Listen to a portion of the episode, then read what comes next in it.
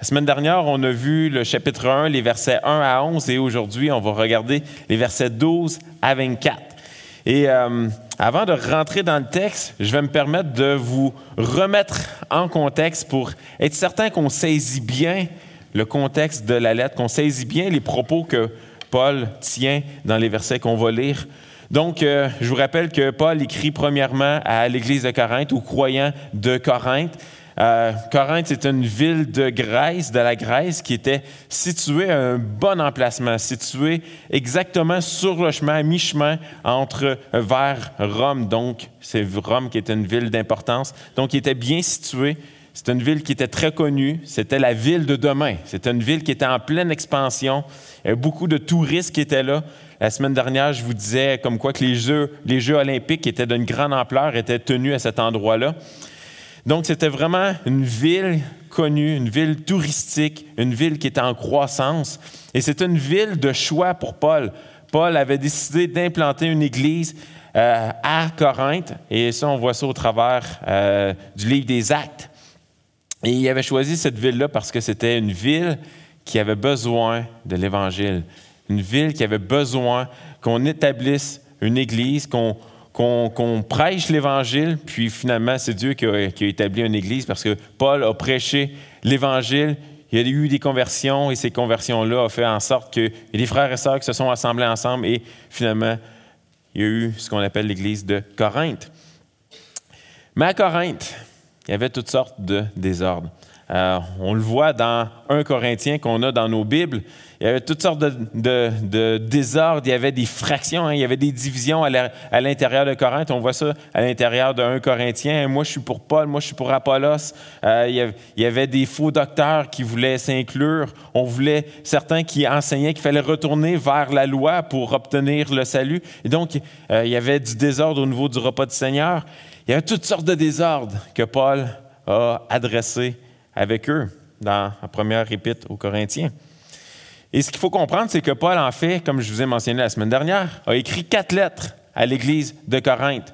Il y en a deux là-dedans qu'on n'a plus de nos jours et dans la souveraineté de Dieu. Euh, donc, euh, on a un Corinthien et deux Corinthiens dans nos Bibles. Euh, je vous ai mis à, l'écran, on a eu la, la, première lettre qui a été dans la souveraineté de Dieu perdue. donc, on n'a pas cette lettre on a la deuxième lettre que nous, on appelle un Corinthien. Et par la suite, lorsque Paul a écrit un Corinthien, il y a eu Paul qui est allé visiter l'église de Corinthe. Et c'est ce qu'on appelle la visite douloureuse ou le fiasco, parce que c'était une visite qui euh, n'a pas bien été. Et par la suite, Paul a écrit ce qui serait techniquement trois Corinthiens, mais qui n'existe pas. Donc la troisième lettre, qu'on appelle souvent la lettre sévère. C'est une lettre que Paul adresse sévèrement les Corinthiens concernant tout le désordre qui se passe à l'intérieur. Et finalement, la lettre qu'on regarde aujourd'hui, qui est 2 Corinthiens, qui était cette quatrième et dernière lettre connue que Paul a écrite à Corinthe. Euh, donc, euh, au travers de, cette, de, 2 Corinthiens, euh, il y a trois sections principales qu'on voit. Et on est dans cette première section des chapitres 1 à 7 où Paul va défendre son ministère et par la suite, il y a les euh, chapitres 8 et 9, je pense que j'ai dit les versets, mais les chapitres 1 à 7, que Paul défend son ministère. Les chapitres 8 à 9, qui va parler de la collecte de dons pour les chrétiens qui étaient dans le besoin. Et finalement, les chapitres 10 et 13, 10 à 13, Paul va défendre son apostolat. Donc, ce qu'il faut comprendre dans le contexte de cette lettre-là, c'est qu'il y a parmi les croyants de Corinthe des judaïsants. Il y a des juifs qui s'étant convertis au christianisme, mais qui pratiquent la loi, hein, qui disent qu'il faut pratiquer la loi et qui amènent toutes sortes d'enseignements contraires à ce que Paul a enseigné à ces croyants-là. C'est ce groupement de judaïsants sont considérés par les croyants de Corinthe comme étant des super apôtres. Même Paul va utiliser ce terme-là de façon ironique un peu, mais des super apôtres, parce qu'ils enseignent avec beaucoup d'aisance. C'est euh, c'est des, hommes qui sont éloquents. Hein. on les considère comme des vrais professionnels, sont hautement éduqués, des habiles communicateurs. Et puis ces super apôtres-là sont mis en contraste avec Paul. Hein, Paul, que je ne reviendrai pas euh, sur, cela, mais au, travers de deux Corinthiens et même un Corinthien, on voit les différentes faiblesses de Paul. Hein. Paul qui était qui était considéré comme étant quelqu'un qui est sévère dans ses lettres, mais quand, lorsqu'il est là en présent, euh, il est plus timide. Hein? Puis, donc, c'est toutes sortes d'accusations. Paul, bon, euh, au niveau physique, euh, il avait différentes infirmités. Donc, Paul n'était pas considéré comme étant un super apôtre. Il était mis en contraste avec eux. Et surtout, l'aspect de la souffrance. Hein? Ces super apôtres-là ne souffrent pas. Ils sont des agents de Dieu. Ils sont là pour emmener le bien, pour renseigner, prendre soin. Ils sont caractérisés par leur force, par leur puissance, alors que Paul, sans cesse, va parler de souffrance, comment ils souffrent pour l'Évangile, et c'était considéré comme étant une faiblesse pour quelqu'un qui dit être un apôtre de Dieu.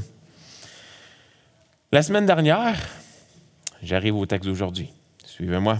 La semaine dernière, Paul avait introduit un sujet donc, le chapitre 1, les versets 1 à 11, Paul avait introduit le sujet des afflictions.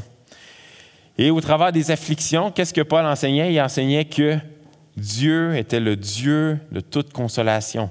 Et que pourquoi est-ce qu'on souffrait? Une, des raisons pour lesquelles on souffre, pour lesquelles on vit des afflictions, c'est pour consoler d'autres qui souffrent. Et il y a ici une, boucle qui tourne. Hein. On souffre pour consoler l'un et l'autre, et d'autres souffrent pour nous consoler euh, à différents moments. Et tout ça sert finalement à la gloire de Dieu. Et c'est ce qu'on voyait dans les onze premiers versets. Et dans le passage d'aujourd'hui, qui est la suite de la semaine dernière, Paul introduit la raison d'être de la lettre au complet. C'est un peu comme si les versets 1 à 11, il met la table en pointant vers ces souffrances-là, vers les afflictions qu'il a vécues, euh, oui, envers le désordre qu'il y avait à Corinthe, mais également, Paul vit toutes sortes d'accusations il se fait accuser de toutes parts par ces super apôtres euh, qui sont présents dans, l'Église et qui viennent émettre des doutes sur la crédibilité de Paul, sur sa sincérité dans le ministère. Et Paul est affligé par cela. Et donc, dans les onze premiers versets, il met la table sur ces afflictions-là et comme quoi qu'il est consolé par le Dieu de toute consolation. Et là, il va parler ce matin, dans les versets 12 à 24, de son intégrité. Il va défendre son intégrité pour une raison bien précise. Et je vous donne la conclusion tout de suite. Pourquoi est-ce que Paul veut défendre son intégrité? Parce que s'il ne défend pas son intégrité, ça vient toucher le message qu'il a annoncé à ces mêmes croyants-là, le message de l'Évangile. Si Paul n'est pas crédible, si Paul c'est un menteur, ça veut donc dire que le message qu'il a annoncé à ces croyants-là est faux. Et donc, Paul, oui, il défend son intégrité, mais il défend surtout son intégrité à cause du message qui suit cela. Et sur ce, allons d'abord dans la prière et après ça, on se plonge dans le texte. Père du ciel, encore une fois, on est reconnaissant ce matin, on est reconnaissant d'être rassemblés ensemble, d'avoir euh, eu ce privilège de, de te louer par des chants, de te louer par la prière, par euh, euh, l'écoute de ta parole également. Seigneur, on te prie d'ouvrir nos cœurs à ta parole, à ce qu'on puisse la recevoir et la mettre en pratique. Seigneur, on veut te prier euh, spécialement pour deux membres de, l'Église, comme on, en a l'habitude. On prie pour Claude Deschaines et Annie Deschaines. Seigneur, on te prie qu'au travers des différentes afflictions qu'ils peuvent vivre ou qu'ils vont vivre, euh, qui puissent se tourner vers toi, qui puissent trouver leur consolation en toi. Et Seigneur, comme dans le texte qu'on va voir aujourd'hui, parfois on va vivre des afflictions parce qu'on va être faussement accusé. et des gens qui vont nous prêter des intentions. Et Seigneur, notre plus grand réconfort, c'est que tu es là, que tu es le Dieu de toute consolation. Et Seigneur, on te prie de bénir cette matinée. En nom de ton Fils qu'on te prie. Amen. Alors, je vous invite à prendre votre Bible et à tourner dans la deuxième épître aux Corinthiens.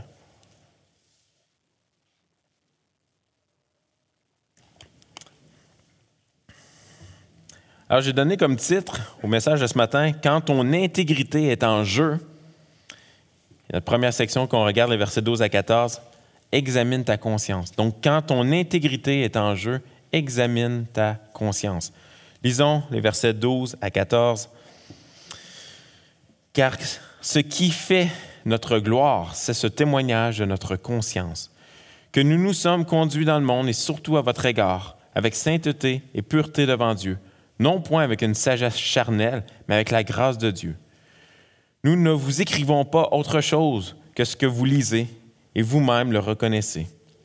Et j'espère que vous le reconnaîtrez jusqu'à la fin, comme vous avez déjà reconnu en partie que nous sommes votre gloire, de même que vous serez aussi la nôtre au jour du Seigneur Jésus.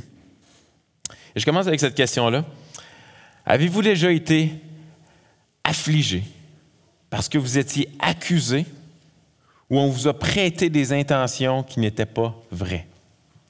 Est-ce que vous avez déjà été affligé, hein, attristé parce qu'on vous avait accusé ou parce qu'on vous prêtait des intentions qui n'étaient pas vraies? Ou à l'inverse, vous est-il déjà arrivé d'accuser ou de prêter des intentions, des mauvaises intentions à une personne qui vous a attristé, qui vous a affligé d'une quelconque manière? Et Paul débute cette section euh, de, sa lettre en parlant de l'examen de sa propre conscience. Paul était accusé, et on, voit ces accusations-là, on, en voit différentes que Paul va adresser euh, au travers de, son épître. Mais Paul était accusé de ne pas avoir tenu sa parole envers les Corinthiens, alors qu'il avait dit aux Corinthiens qu'après son retour de la Macédoine, il ferait un arrêt chez eux. Donc, il, passerait par Corinthe, il arrêterait, il irait jusqu'en Macédoine faire sa mission-là, il reviendrait, il ferait un autre arrêt, un deuxième arrêt à Corinthe, et par la suite, certains Corinthiens pourraient l'accompagner jusqu'en Judée. Et donc, Paul avait dit, je vais venir deux fois vers vous, à deux différents moments du voyage. Et euh, on se dit, OK, bon, c'est quoi le problème? Ben, le problème, c'est que Paul a changé de plan. Euh, c'est là le problème. Paul est accusé de ne pas avoir été intègre, de ne pas avoir été honnête, d'avoir eu un discours double lorsqu'il a dit Je vais revenir vous voir et que Paul a changé ses plans, il n'est pas venu les voir. Les Corinthiens ont été affligés de, toutes sortes de manières et différentes rumeurs ont commencé à se soulever concernant l'intégrité de Paul. Rappelez-vous que les super apôtres qui étaient présents à Corinthe, travaillent fort. Ils travaillent pour discréditer le ministère de Paul. Ils veulent influencer davantage les croyants qui sont à Corinthe. Donc, tout ce que Paul faisait, auquel il pouvait porter des mauvaises intentions, ben, il le faisait. Et donc, Paul débute cette section en défendant son intégrité. Et le verset 12 débute en disant, car ce qui fait notre gloire, c'est ce témoignage de notre conscience. Et on se dit, qu'est-ce qu'il veut dire ici par ce qui fait notre gloire? Le sens de gloire ici, il n'y a pas cette connotation négative qu'on peut, qu'on peut voir dans d'autres passages des, Écritures, mais il y a plutôt le sens de, de faire référence à la confiance. Donc, ce qui fait notre confiance, ou on pourrait dire ce qui nous rend confiants. Paul est en train de dire ce qui nous rend confiants, c'est ce témoignage de notre conscience. Donc Paul poursuit en disant donc que ce qui le rend confiant, c'est ce témoignage de sa propre conscience. Il est confiant que sa conduite envers tous, et plus spécifiquement envers les Corinthiens, a été un modèle de sainteté et de pureté. Pas que Paul était parfait, ne euh, pouvait pas commettre la moindre erreur, mais plutôt dans le sens que les motifs que Paul avait dans cette situation précise-là euh, du, voyagement, euh, que ses motifs envers les Corinthiens étaient bons, étaient exempts d'un double but. Paul n'avait pas deux pensées. Paul n'a pas agi par hypocrisie, Paul n'a pas menti, et il est en paix avec sa conscience là-dessus donc, Paul parle de conscience et on peut se dire, mais qu'est-ce que la conscience? Est-ce que c'est comme dans les bandes dessinées, il y a un petit ange ici, puis un petit, euh, un petit diable qui est ici, puis c'est, ça notre conscience? Permettez-moi de vous donner une définition biblique classique sur la conscience. La conscience est la faculté morale d'évaluer nos actions, nos pensées ou nos émotions afin de déterminer s'ils sont conformes à notre plus haut standard éthique. Donc, cette faculté morale d'évaluer, d'examiner nos actions, nos pensées, nos émotions, afin de déterminer, afin de voir s'ils sont conformes à notre plus haut standard Vous savez, tout le monde a une conscience. Paul fait appel à l'importance de l'examen de sa propre conscience plusieurs fois dans ses écrits. La conscience, ce n'est pas seulement une faculté que les chrétiens possèdent, non, tous les êtres humains le possèdent. Paul lui-même en fait référence dans Romains 2. Donc, ce que Paul parle dans le texte de ce matin, c'est ce filtre interne, cette capacité de regarder les actions qu'il a faites ou les décisions qu'il a prises et voir si ses motifs étaient sains si ses motifs étaient purs. Et le problème avec, la conscience, c'est qu'elle peut varier d'une personne à l'autre. On pourrait, on pourrait, il pourrait y avoir un homme qui euh, a tué quelqu'un, euh, puis être en paix dans sa conscience. Parce que dans ses plus hauts standards éthiques, ben pour lui, si le sang a déjà été versé, ben il doit verser en retour le sang. Et donc, il est en paix dans sa conscience. Donc, la conscience peut varier d'une personne à l'autre. Mais on va y venir dans la deuxième section là-dessus, sur quels devraient être nos standards éthiques en ce qui a trait à la conscience. Mais bref, dans, dans ces premiers versets, Paul, il parle de la conscience, il parle d'être confiant dans sa conscience, il poursuit en faisant un contraste avec la sagesse charnelle, hein, c'est-à-dire d'agir avec des motifs qui sont superficiels ou tout simplement des motifs qui sont mauvais, et qui proviennent de la chair, qui proviennent du péché, des motifs qui ne considèrent pas les autres, donc des motifs qui sont finalement mauvais. Et on peut voir euh, au chapitre 10, verset 2, vous pouvez tourner si vous voulez, que justement Paul fait allusion à cette accusation d'agir avec des, euh, des ambitions pécheresses. Euh, ce qui était des reproches qu'on lui faisait. Et donc, comme je vous ai dit, au travers de, de toute l'épître, on peut voir Paul qui répond à ces différentes accusations-là. Mais le chapitre 10, verset 2 dit, Je vous prie, lorsque je serai présent, de ne pas me forcer à recourir avec assurance à cette hardiesse dont je me propose d'user contre quelques-uns qui nous regardent comme marchands selon la chair. Et donc, Paul avait cette, accusation-là qu'il marchait selon la chair, hein, avec une sagesse charnelle. Mais Paul ici est en train de dire non, je suis confiant que ma conscience ne m'accuse pas, que les motifs que j'ai, quand je les évalue à la lumière de mes plus hauts standards éthiques, qu'on verra tantôt c'est quoi ces plus hauts standards éthiques, je suis confiant que mes motifs étaient bons, que mes motifs étaient purs.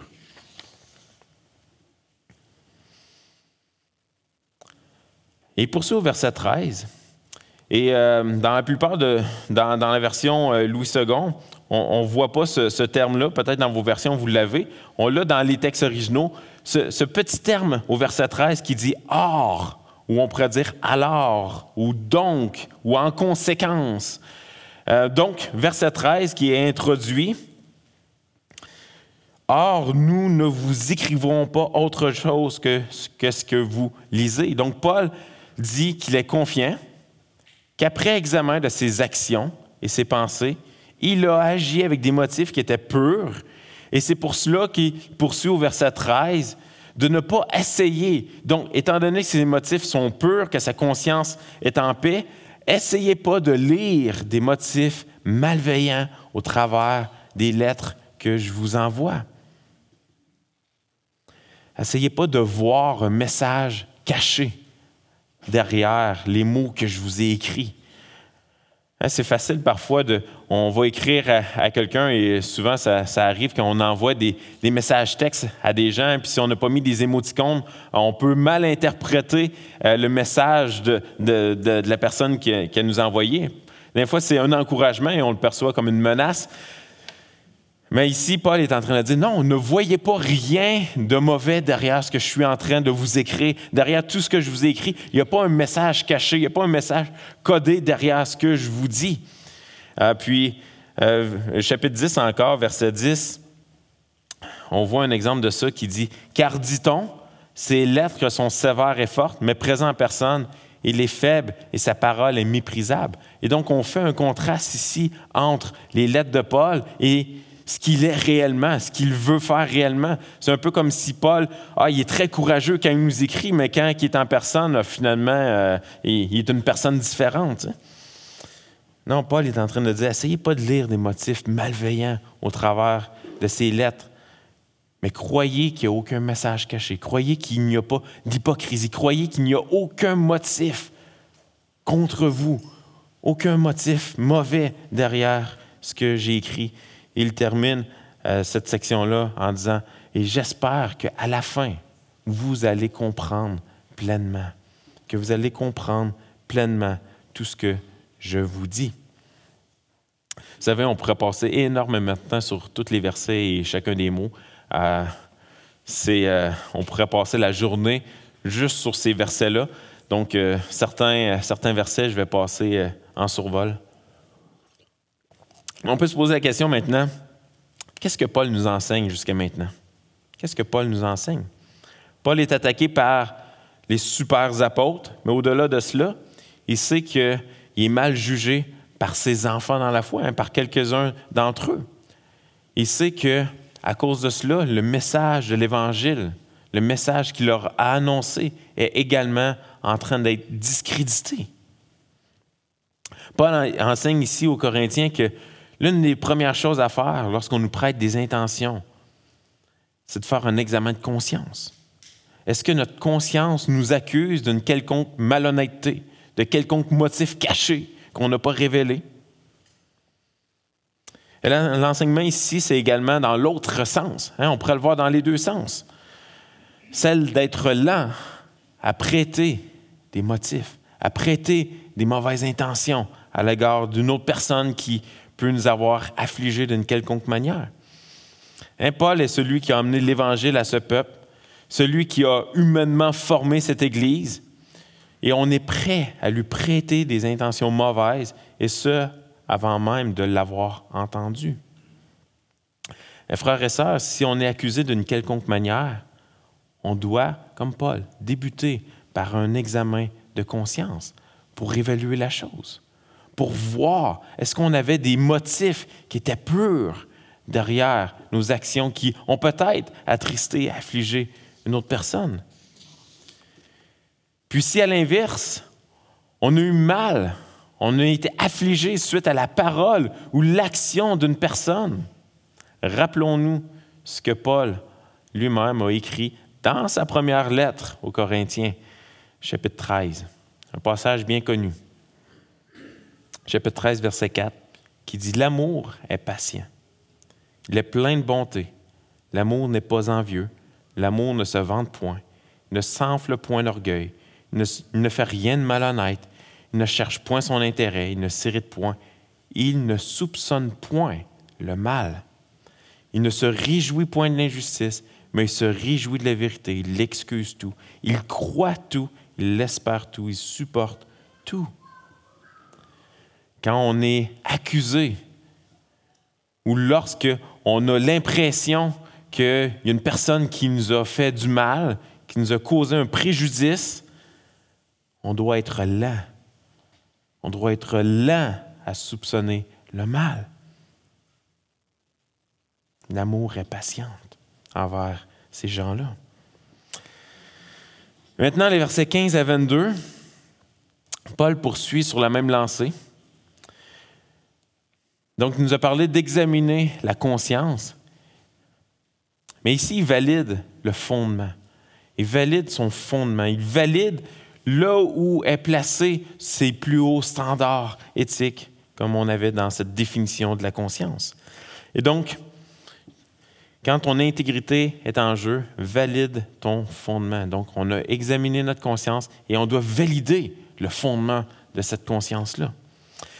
Donc, on va, on va commencer par les versets 15 euh, à 17. Dans cette persuasion, je voulais d'abord, je voulais aller d'abord vers vous afin que vous ayez une seconde faveur ou une seconde grâce.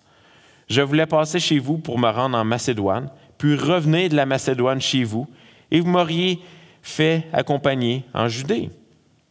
Est-ce que, en voulant cela, j'ai donc usé de légèreté? Ou bien mes résolutions sont-elles des résolutions selon la chair? de sorte qu'il y ait en moi le oui et le non. Donc, lorsqu'on arrive au verset 15 et les versets suivants, Paul vient valider le fondement de son intégrité ou encore le fondement de sa conscience. Hein, il est attaqué sur la question de son intégrité, c'est-à-dire qu'on ne pouvait pas lui faire confiance. Il n'était pas honnête parce qu'on l'accusait d'être vacillant, hein, de, se promener d'un côté de l'autre, un peu comme une feuille au vent. Une définition biblique de l'intégrité serait, euh, et je vous suggère ceci, tout simplement, l'intégrité serait de ne pas avoir d'intention mélangée, hein, de ne pas être oui et non en même temps. Rappelez-vous, au verset 12 à 14, il avait défendu, il, avait, euh, il avait défendu sa manière d'agir, il avait défendu son intégrité sur la base de ses motifs purs, de sa conscience qui rendait témoignage, qui avait ses motifs purs et saints. Mais maintenant, au verset 15, il aborde toute la question de savoir s'il est digne de confiance. Hein, est-ce qu'on peut lui faire confiance? Pouvez-vous me croire? Est-ce que je dis la vérité? Sa conscience repose sur quel fondement? Hein, parce que c'est facile de dire Ah non, j'avais des bons motifs, ma conscience ne m'accuse pas. OK, mais il faut, faut savoir, OK, sa conscience, elle est validée par quoi? Elle repose sur quel, quel fondement? Vous savez, s'ils parviennent à convaincre les euh, super apôtres, s'ils parviennent à convaincre les gens que Paul n'est pas digne de confiance, euh, s'ils réussissent à convaincre les croyants que Paul est vacillant dans ce qu'il dit, on aura réussi à le discréditer, et non seulement discréditer Paul, comme je l'ai mentionné, mais également tout son ministère auprès d'eux. Tous les enseignements qu'il avait, euh, qu'il a fait près d'eux, auprès d'eux depuis la fondation de cette Église à Corinthe. Tout est mis en jeu. regardez le verset 15. Dans cette persuasion, je voulais aller d'abord vers vous afin que vous ayez une seconde faveur. Et on se dit, quel est le problème? Je voulais aller vers vous pour que vous ayez une seconde grâce, une seconde faveur. Il a dit qu'il voulait aller vers eux afin d'être en quelque sorte une source de bénédiction pour eux. Mais le problème, c'est que il n'est pas allé les visiter la seconde fois. Il est allé les visiter une première fois. Il y a eu la visite difficile, la visite douloureuse. Et Paul n'est pas retourné. Et puis, euh, vous comprendrez aussi que à l'époque, euh, il n'y avait pas des téléphones comme aujourd'hui. Paul ne pouvait pas les contacter par téléphone, leur dire Hey, désolé, euh, finalement, j'ai un empêchement ou pour telle raison, je ne peux pas être présent. Euh, Paul leur dit que son désir original, c'était d'aller vers eux. C'était son désir qu'il avait. On le voit dans 1 Corinthiens 16, que Paul verbalise ce désir-là. Et le verset 16 dans notre texte ici, Paul donne son intention qui était Je voulais passer chez vous pour me rendre en Macédoine, pour revenir de la Macédoine chez vous et m'auriez accompagné en Judée. Bien, à partir de ce qu'on pourrait appeler une banalité, parce qu'on se dit, bah, finalement, c'était pas si grave que ça, ce que Paul a fait. Hein? Il s'est juste pas présenté alors qu'il avait dit que je vais me présenter une deuxième fois. Hein? On pourrait dire c'est banal. Mais à partir de cette banalité-là, a été initiée cette attaque massive sur le fait que Paul était en d'autres mots menteur, qu'il était indigne de confiance, qu'il était vacillant comme une feuille dans le vent, qu'il était inconsistant dans ses propos, hein, qu'il disait oui et parfois il disait non. Et puis euh, en apparence, puis dans ses lettres, il est différent. Et Paul comprend l'importance de cette attaque et ce qui était important pour Paul, c'était pas de sauver sa vie, c'était pas de sauver sa réputation d'un certain point de vue. Non, il savait que si les, Corinthiens étaient convaincus que Paul ne disait pas la vérité, ben, il savait que cette Église-là avait pris naissance par la proclamation de l'Évangile de, de lui-même. C'est Paul qui avait proclamé l'Évangile. Et il savait que ce message, la bonne nouvelle, serait anéanti là-bas ce message qui sauve des pécheurs, ce message qui donne la vie à ce qui est mort. Il savait que ce message-là était en jeu, en quelque sorte. Au verset 17, Paul présente les attaques reçues contre lui sous forme de, on pourrait dire, trois questions rhétoriques. il dit, verset 17, Est-ce qu'en voulant cela, j'ai donc usé de légèreté? Ou bien mes résolutions sont-elles des résolutions selon la chair, de sorte qu'il y a en moi le oui et le non? Est ce que Paul dit, c'est est-ce que j'ai usé de légèreté lorsque je vous ai fait part de mes plans? C'est-à-dire, est-ce que je suis caractérisé par le fait d'être non loyal envers vous? C'est ce que ça veut dire. Il poursuit en demandant si ce sont des résolutions selon la chair, c'est-à-dire, est-ce que j'avais des intentions malveillantes à votre égard? Lorsque, je vous ai dit ça et finalement j'ai fait autre chose? Il termine avec la question de est-ce que j'ai en moi le oui et le non? Et toutes ces formulations différentes que Paul utilise sont en fait euh, pour pointer vers cette accusation qu'il est vacillant, hein, qu'il dit quelque chose avec l'intention de faire autre chose. Et là, on entre dans les versets 18 à 22. Verset un peu plus complexe. On se lance. Verset 18. Aussi vrai que Dieu est fidèle, la parole que nous vous avons adressée n'a pas été oui et non. Car le Fils de Dieu, Jésus-Christ, qui a été prêché par nous au milieu de vous, par moi, par Sylvain et par Timothée, n'a pas été oui et non, mais en lui, il n'y a que oui. Verset 20. Car pour ce qui concerne toutes les promesses de Dieu, c'est en lui qu'est le oui, et c'est pourquoi encore l'Amen par lui est prononcé par nous à la gloire de Dieu. Et celui qui nous a fermés avec vous en Christ et qui nous a oints, c'est Dieu lequel nous a aussi marqué d'un sceau et a mis dans nos cœurs les arts de l'esprit. Vous avez probablement la même réaction interne que j'ai pu avoir lorsque j'ai lu ce, texte-là, mais de quoi est-ce que Paul est en train de parler ici? Il parle de oui, de non, de l'amen, mais de quoi est-ce que Paul est en train de faire référence? Pourquoi Paul est si complexe que ça dans tes arguments? Pourquoi est-ce qu'il ne dit pas simplement je ne suis pas venu ici voici le pourquoi. Hein? Je ne suis pas venu vous visiter, voici pourquoi. Non, euh, Paul, il y a toute une argumentation qui est là. Il ne le fait pas parce que la question, ce n'est pas de savoir pourquoi il n'est pas venu, mais la question est celle, je vous rappelle, celle de son intégrité qui est en jeu et par conséquent l'intégrité de son message. Hein? La question, c'est la véracité de qui Paul est, de ses intentions, de son message. La question, c'est la sincérité de Paul dans ce qu'il fait. Mais ce qu'il dit, c'est ceci. Si on ne peut pas faire confiance à Paul pour respecter ses rendez-vous, si on ne peut pas lui faire confiance pour faire ce qu'il dit dans ses plans de voyage, alors pourquoi croire ce qu'il dit? Pourquoi croire sa théologie? Pourquoi croire tout ce qu'il nous a dit depuis des années? Pourquoi croire que tout cela est vrai? C'est la pensée de fond qui est laissée en suspens par ces super apôtres, les judaïsants, qui veulent discréditer Paul. Paul est un menteur. Ce qu'il est, cela se voit dans ce qu'il a dit qu'il allait faire et n'a pas fait. La raison que Paul passe par plusieurs chemins pour défendre son intégrité, c'est à cause de cette pensée qui se répandait et comme je l'ai dit, qu'il y avait des conséquences également sur ce message de la bonne nouvelle qui était annoncé. Les versets 18, 19, 20, 21 qu'on vient de lire, Paul pose le fondement de son argument, ou encore le fondement de son intégrité. Il le fait sous la forme d'un serment en disant Aussi vrai que Dieu est fidèle. Hein, il le fait sous forme d'un serment. Aussi vrai que Dieu est fidèle, la parole ou notre parole a été vrai. C'est ce qu'il vient affirmer au verset 19, que le message de Christ, annoncé non seulement que par lui, mais par ses compagnons d'œuvre, était un message ferme, était un message clair, c'était un message qui était non changeant. Tous, euh, Sylvain, Timothée, Paul ont annoncé le même message qui ne changeait pas.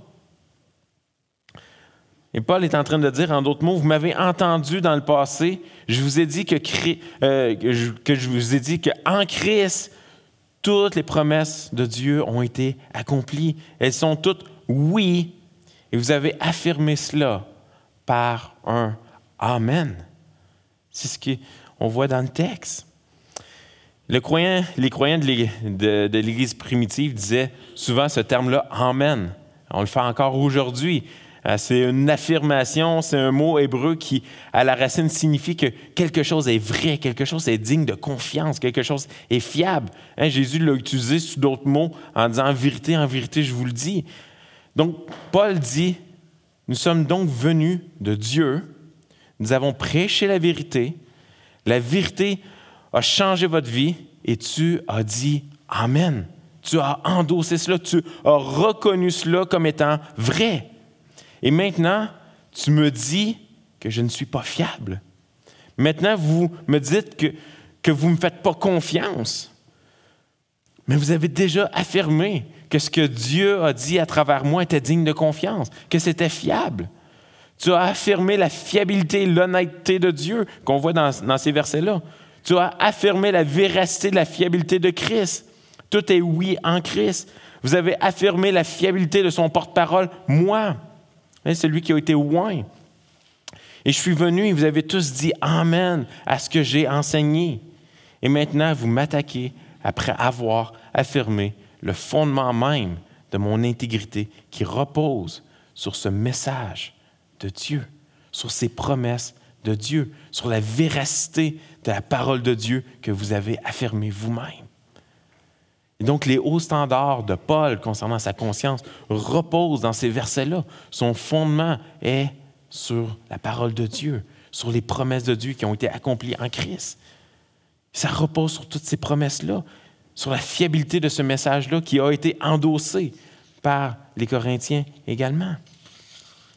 Donc, Paul fait une forme de serment, comme il a fait plusieurs fois dans ses écrits, et le verset 21 vient clôturer le fondement de son intégrité, alors qu'il leur dit en d'autres mots, si vous mettez vraiment un doute, euh, si vous mettez vraiment en doute mon intégrité, vous devez parler à Dieu directement.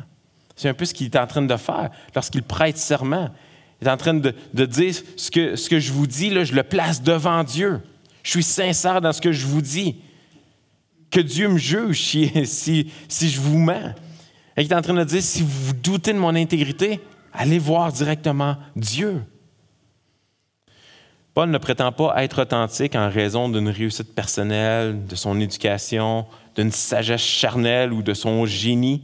Non, il dit, écoutez, si vous mettez en doute ma vie, si vous mettez en doute mon message, si vous mettez en doute mon intégrité, mon authenticité, alors vous devez parler à Dieu parce que c'est lui, c'est lui qui nous a unis. On, voit dans le texte, on l'a vu la semaine dernière, c'est lui qui nous a unis ensemble, en Christ. C'est lui qui nous a oint, qui nous a scellés de son esprit. Et vous l'avez reconnu autrefois. Pourquoi est-ce que ça changerait? Vous savez, Paul utilise un langage qui est complexe dans, dans, ces versets. Je vous en ai fait un survol. Mais tout ce qu'il désire, c'est de démontrer aux Corinthiens que son plus haut standard moral sur lequel est fondée sa conscience repose en Dieu et sa parole. Et que par conséquent, son intégrité également repose sur ce même fondement et que ce fondement a été affirmé par l'Église comme étant vrai dans le passé.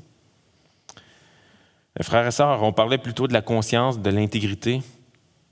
À la lumière, on se pose cette question, à la lumière de quels standards moraux est-ce qu'on examine nos paroles, nos pensées et nos actions lorsqu'on est accusé, par exemple, lorsqu'on est affligé parce que quelqu'un nous prête des mauvais motifs.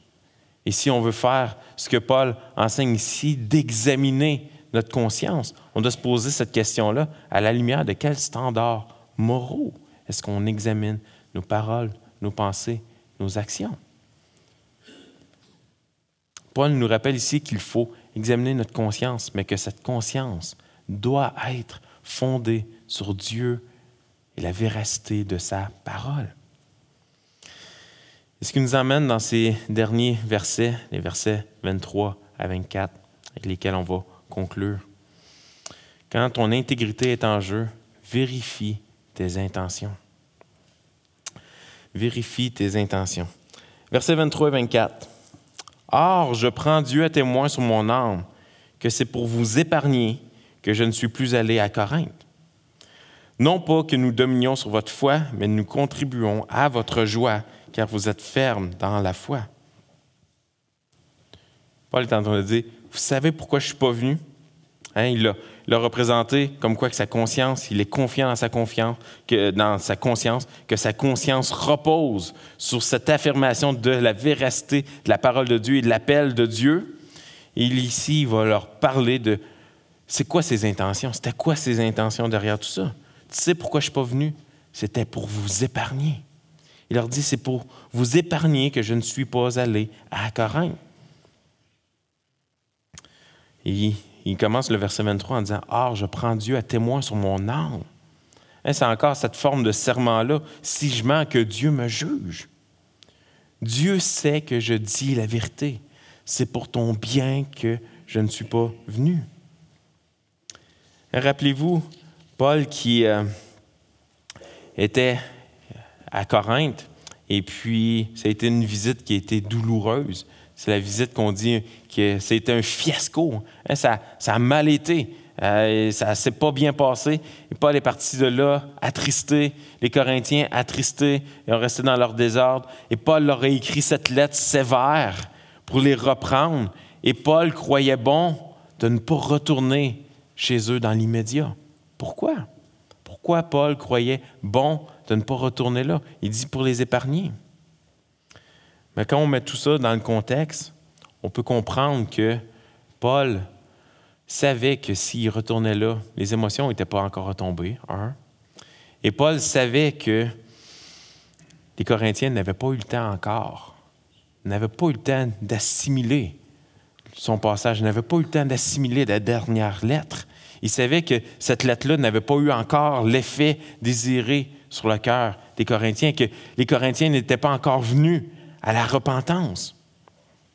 Et rappelez-vous, dans, dans 1 Épître aux Corinthiens, chapitre 4, verset 21, Paul dit Vous pouvez décider si je viens avec une verge ou avec amour. Et Paul est en train de leur dire ici Je ne voulais pas venir avec cette verge-là. Je, me suis dit Ça ne serait pas une bonne idée que, d'aller, euh, de revenir dans l'immédiat. Ce n'était pas une bonne idée puis que finalement, il a décidé, non, c'est trop rapidement, je vais leur laisser le temps. Je vais être patient envers eux. Je vais leur laisser le temps de se repentir. Je vais leur donner du temps. Je vais leur épargner ce, bâton hein, euh, qui, signifie une sévérité, hein, de venir avec sévérité à cause de tout le désordre qu'il avait. Et donc, par amour pour les croyants de Corinthe, Paul a changé ses plans. Par amour pour eux, il a changé ses plans. Il voulait les épargner.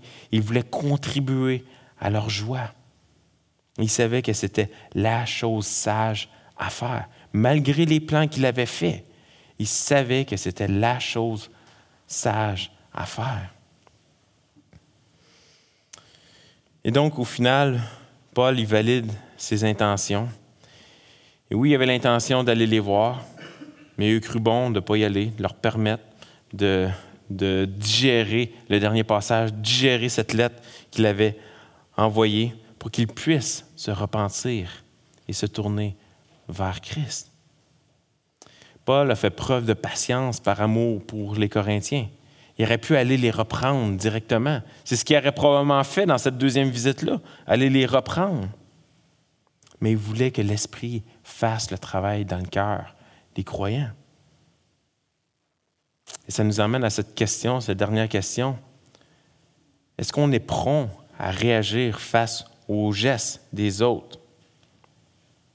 Est-ce qu'on a pris le temps de valider leurs intentions?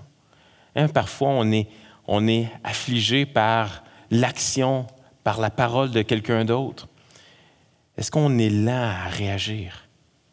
Est-ce qu'on est, est-ce qu'on valide ces différentes intentions que les gens avaient? À l'inverse, est-ce qu'on prend le temps d'examiner notre propre conscience, notre propre intégrité à la lumière de la parole de Dieu?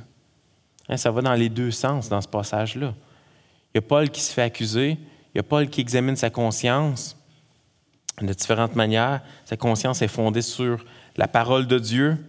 Donc, Paul va évaluer sa conscience à la lumière de la parole de Dieu. Il va expliquer ses intentions alors qu'il se fait accuser, mais à l'inverse aussi. Hein? À l'inverse aussi, est-ce qu'on prend le temps d'examiner notre propre conscience, notre propre intégrité à la lumière de la parole? Et je termine avec cette euh, citation de Martin Luther, réformateur des années 1500. Il a écrit, enfin, il n'a pas écrit, il a dit devant un tribunal qui euh, lui disait de, de renoncer, de renoncer à ses convictions de la parole. Voici ce qu'il dit. À moins que je sois convaincu par la parole et la raison, ma conscience est captive de la parole. Et ma conscience est captive de la parole de Dieu. Je ne peux et ne veux rien rétracter, car aller contre la conscience ne serait ni juste ni sûr. Que Dieu me vienne en aide, j'en suis là, je ne peux faire autrement. Prions. Père du ciel, c'est euh, un texte qui, euh, aux premières lectures, est euh, difficile à comprendre. C'est difficile à comprendre parce qu'on n'est pas, dans, pas dans le contexte de, Paul, on n'est pas dans le contexte de l'Église de, Corinthe. On essaie de comprendre le, contexte, on peut comprendre l'affliction qu'il y avait. On peut comprendre la tristesse qu'il qui pouvait y avoir d'une part et d'autre. On peut comprendre avec la, distance et la non-communication comment que les Corinthiens ont pu prêter des mauvaises intentions, comment ils ont pu accuser Paul de malhonnêteté, d'être vacillant. Le Seigneur, on prie qu'on puisse être plus comme Paul, qui a été patient avec les Corinthiens, qui a examiné sa propre conscience pour valider les faits et qu'au final va ramener à la parole de Dieu, ramener au fait que ces Corinthiens-là croyaient, étaient fondés sur la parole de Dieu, qu'ils ont déclaré le Amen collectif ensemble. Et Seigneur, à l'inverse aussi, on prie que tu puisses nous garder, que tu puisses nous garder de prêter des intentions. Ah, c'est tellement facile de, quand quelqu'un nous attriste d'une quelconque manière, quand on vit différentes émotions, c'est facile de prêter des intentions mauvaises. Seigneur, garde-nous de cela par amour. Aide-nous à être patients. Aide-nous à ne prêter aucune mauvaise intention. Ah, Seigneur, garde-nous. En nom de ton Fils qu'on te prie. Amen.